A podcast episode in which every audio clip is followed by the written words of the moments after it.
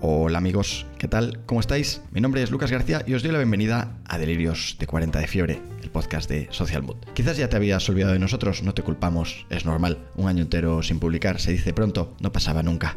Tratar de desafiar la lógica algorítmica es lo que tiene. Lleva un poquito de tiempo, no son dos días, que digamos. Así que en todo este año hemos estado recopilando y analizando cientos de decenas de miles de datos para entender cuál era o es el impacto del algoritmo en nuestras vidas, o en nuestras métricas, o en ambas cosas. La buena noticia es que te traemos datos, tenemos datos, tenemos resultados, resultados. La mala noticia es que todas tus preocupaciones semanales con el ya mítico y clásico calendario editorial quizás ya empiecen a no tener sentido, quizás ya no tengan sentido, por siempre. Así que vamos a darle sentido a todo esto.